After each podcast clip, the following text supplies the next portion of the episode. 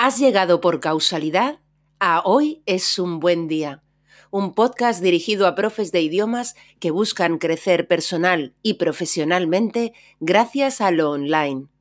Aquí, Lola Gamboa compartirá tips, estrategias e inspiración para que logres crear un trabajo a tu medida que te permita vivir bien de tu pasión docente, desde cualquier lugar y sin intermediarios.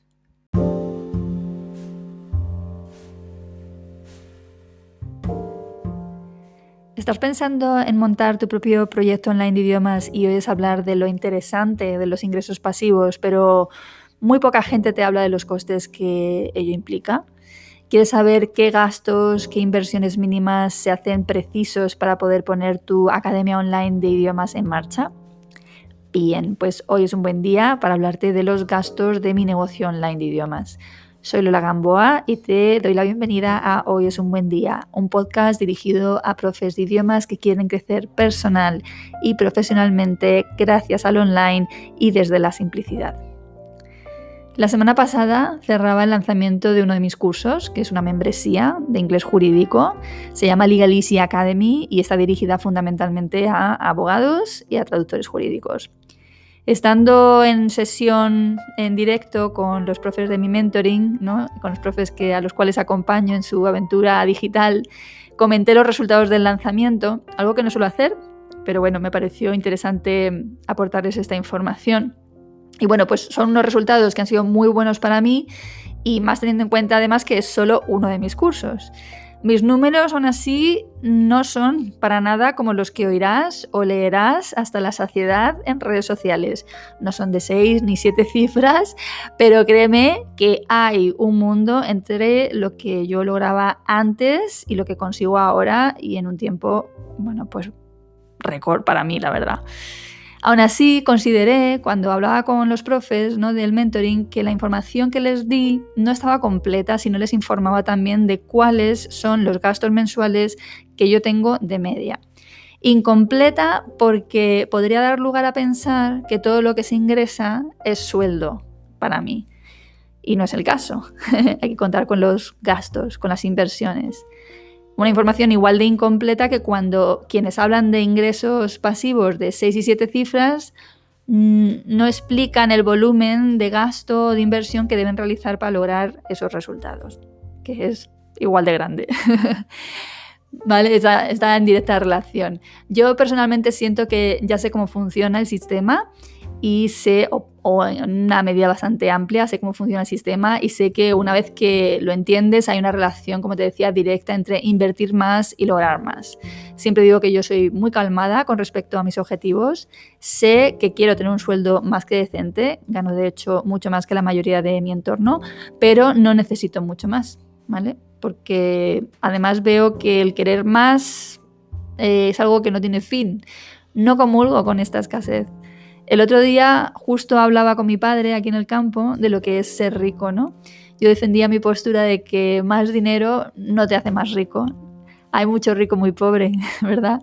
Mi padre de alguna manera me lo discutía y de pronto me escuché diciéndole, para mí, ser rico es no necesitar más.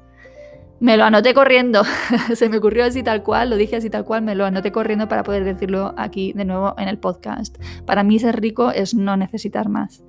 Es mi elección personal actual, hacer menos y ser más. No le hago ningún asco al dinero, créeme, ¿eh? Eh, pero me siento rica aquí en la montaña, viendo el mar, sin necesidad de invertir ni el tiempo ni el dinero generalmente precisos para ganar una cifra de la que pueda alardear, ¿no? Me resultan cansinos y de poco gusto todos esos anuncios en los que el enfoque no se pone en ser profe y en ayudar a tus alumnos, sino en dar el pelotazo mientras te rascas supuestamente la barriga, ¿no? ¿Cómo estoy hoy, eh? Bueno, bueno. bueno, dicho lo cual, continúo contándote que cuando les conté a mis profes mi media de gasto mensual, una de las profesoras me dijo que, bueno, y me lo dijo con toda razón, que ella había cerrado precisamente su academia presencial para no seguir teniendo grandes costes y que mi volumen de gasto mensual, pues, oye, le había sorprendido, no le parecía elevado. Aclaré en ese momento que en esa cifra, y te aclaro a ti igualmente, bueno, no, te voy a decir la cifra concreta porque no, no, no viene no es algo que quiera compartir aquí así libremente, ¿vale? Pero en, mi cifra de gastos mensuales o en mi cifra de previsión de gastos mensuales, yo lo meto todo. Si contrato una sesión con mi mentora, si hago una publi en Facebook, etc.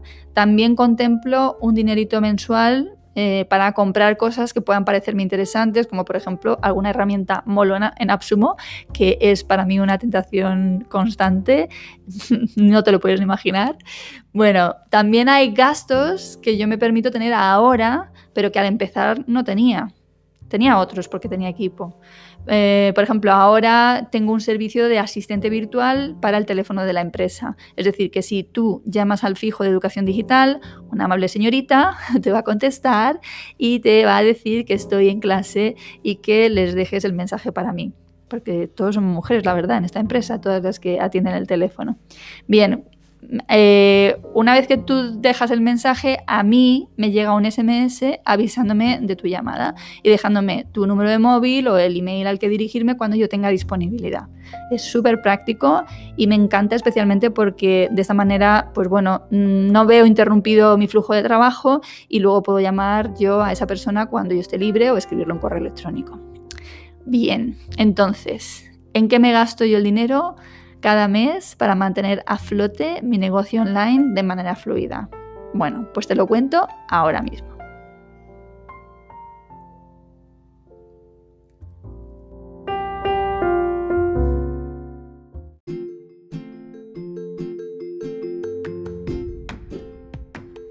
Aprovecho esta pausa para enviar mi saludo agradecido y emocionado a quienes escucháis el podcast desde Villafranca del Penedés o desde Cunit, ambos en Cataluña, desde los Santos de Maimona en Extremadura, así como desde Don Benito también en Extremadura, desde Nuevo León en México, Nueva Gales del Sur en Australia o desde Arigas en Uruguay. Gracias por darle sentido a este trabajo que tanto disfruto.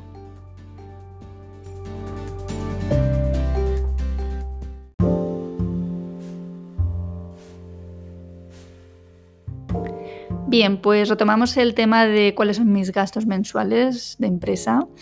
Para empezar, lógicamente, está mi autónomos. Si bien en mi caso he de decirte que como yo soy SL, en mi caso considero mi autónomos un gasto mío y sale de mi sueldo y no de la cuenta de la empresa.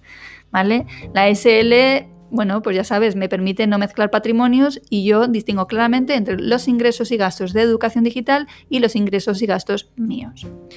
En segundo lugar está mi sueldo. Yo fijo exactamente lo que quiero ganar cada año.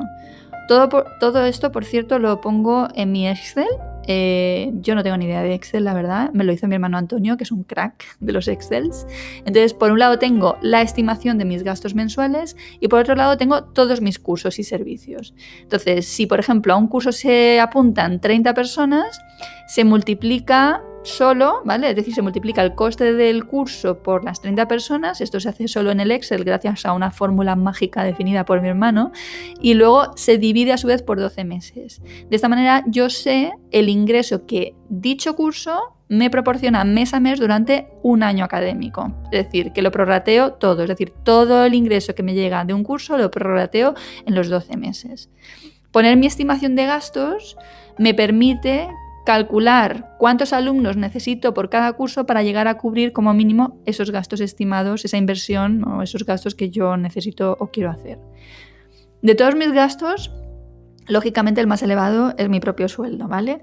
Este año, por ejemplo, eh, mis previsiones son que prácticamente ya no necesito casi ningún alumno más para tener el año académico resuelto. Y esto es, esto es, mm, vamos, delicioso. Aún así, como uno de mis cursos es el que te he comentado, es la membresía, y cualquier suscriptor de la membresía puede darse de baja cuando lo desee en cualquier mes del año, bueno, pues... Mm, soy muy consciente de que esto todavía no es tan así, esto de que ya tengo el año prácticamente resuelto y eh, es preciso seguir bueno, ofertando el resto de los cursos eh, y conseguir nuevos alumnos, ¿vale? El resto de los cursos se irán ofreciendo a lo, a lo largo del resto del año académico. Vale. De todas maneras, te puedes imaginar la calma mental de, verlo así, ¿no? Tan, tan claro y tan explícito en un Excel. Bien, ¿qué más gastos tengo ahora mismo y que son imprescindibles desde mi punto de vista y por lo tanto creo que toda emprendedora o todo emprendedor digital va a tener como mínimo?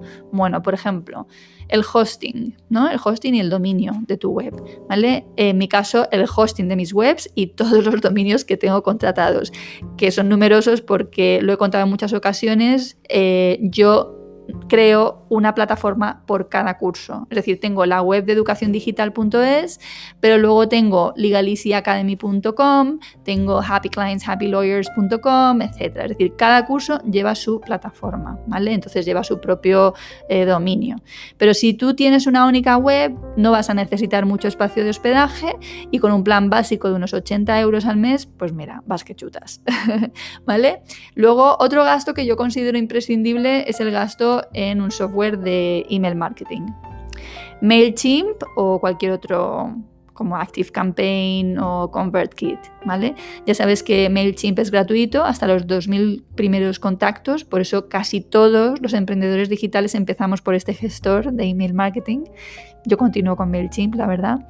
Eh, una vez que empiezas a, pagar al superar esa cifra de los 2.000 contactos, tu cuota mensual va subiendo conforme vas pasando de, bueno, de un tramo a otro en cuanto a número de suscriptores, ¿vale? Es decir, a mayor número de suscriptores va subiendo tu cuota mensual.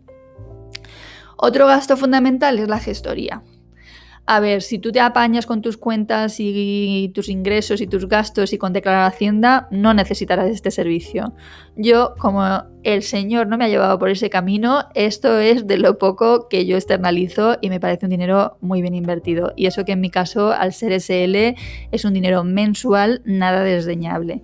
Pero si eres autónoma o autónomo, normalmente te cobran el trimestre eh, y es una cantidad más que razonable que yo creo que justifica el poner esto en manos de quienes saben. Luego, otro gasto que yo considero que va a ser necesario es eh, la comisión a Stripe o a PayPal, ¿vale? Eh, mi recomendación ya sabes que es que facilites el pago de la matrícula en tus cursos a tus alumnos a través del pago con tarjeta en tu web. Para esto lo normal es usar uno de estos servicios, ya sea Stripe o PayPal, eh, a los cuales lo que haces es pagarles una comisión por cada venta, no por cada curso vendido. Entonces es un gasto variable. Yo en concreto uso Stripe porque la comisión es inferior. Además de estos gastos que considero, como te decía, imprescindibles, otros costes fijos que yo tengo son los siguientes.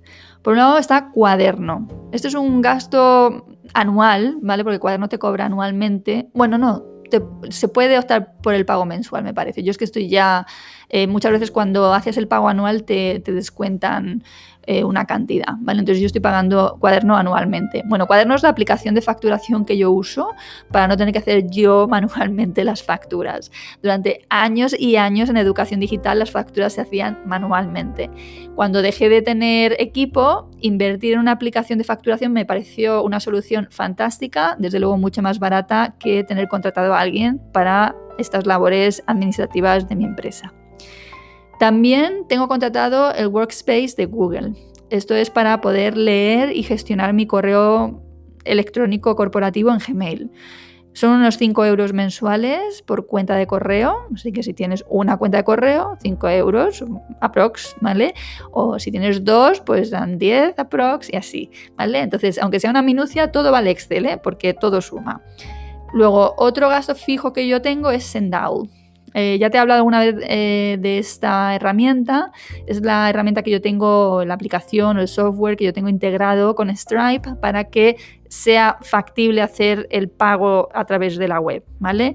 No la he incluido en el apartado anterior de los, de los mm, gastos que sí o sí tienes que tener porque es un gasto, perdón, que se puede evitar, yo creo, pero yo aún tengo pendiente organizarlo de otra manera porque, por ejemplo, Cuaderno, que yo ya lo pago de todas formas, ya ofrece esa misma funcionalidad y todavía pues no lo he implementado, sigo utilizando Sendow, pero es más por pereza que otra cosa, ¿no? Y también, oye, porque me encanta el buito de Sendow. Entonces, todavía no me he puesto a investigar la herramienta para proceder al cambio. Esto me pasa de vez en cuando, ¿no? Que eh, veo otra opción más económica pero, y no hago el cambio por, no ponerme con, esta parte, ¿no? A, hurgar y a ver cómo tengo que hacer la integración. Por último, Eh, aparte de mis gastos fijos, tengo gastos variables y entre ellos puedo incluir, por ejemplo, la publicidad que pueda hacer en Facebook, ¿vale? Eh, normalmente hago publi en Facebook Ads cuando estoy con un curso en periodo de inscripciones, ¿no? En periodo de matriculación. Pero también últimamente estoy invirtiendo en Publi, aunque no esté lanzando ningún curso en ese momento. ¿vale? Luego también, como gasto variable, en mi Excel tengo las sesiones con mi mentora. Mm, ahora mismo las, la verdad que las hago muy esporádicamente, ¿vale? Así que es un gasto que ocurre solo de vez en cuando. Y luego también tengo asignados 100 euros mensuales para esos caprichos tecnológicos eh, en, Absumo similar que te comentaba antes. La verdad que aunque me parece bien tener tus costes de empresa o tus costes de negocio a raya, creo que invertir en herramientas a mí personalmente me da calidad de vida. Así que intento no racanear en esto. Es inevitable que montar tu negocio online entrañe unos costes, pero sinceramente no es nada comparable con lo que implica tener un negocio físico y más si además eh, tienes o tenías personas contratadas a tu cargo. Sé que todo esto que hoy te estoy contando puede asustarte y echarte para atrás a la hora de dar el paso. No es mi intención, pero sí creo que estar informada, estar informado es importante para que no te llames a engaños. Pero créeme, no tienes que empezar con todo. Lo normal es ir creciendo gradualmente.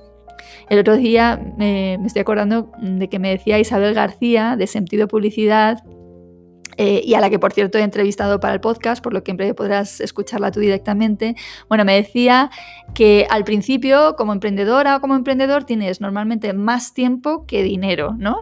Y poco a poco se va dando la vuelta a la tortilla, llega un momento en que tienes quizá más dinero que tiempo y entonces es cuando eh, tienes que empezar, bueno, pues a externalizar, ¿no? Para a la vez ir conquistando ese, ese tiempo que has dejado de tener.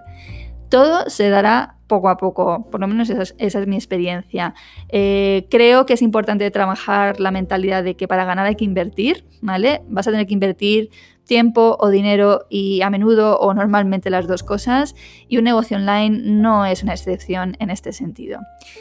Espero que te haya servido, sobre todo para empezar a definir qué gastos o inversiones son inevitables y que ello te ayude a fijarte objetivos económicos mínimos para que tu negocio online de idiomas sea viable y te permita llevar la vida que tú deseas. Entonces lo vamos a dejar aquí por hoy, no sin antes desearte como siempre que tengas un gran, gran día.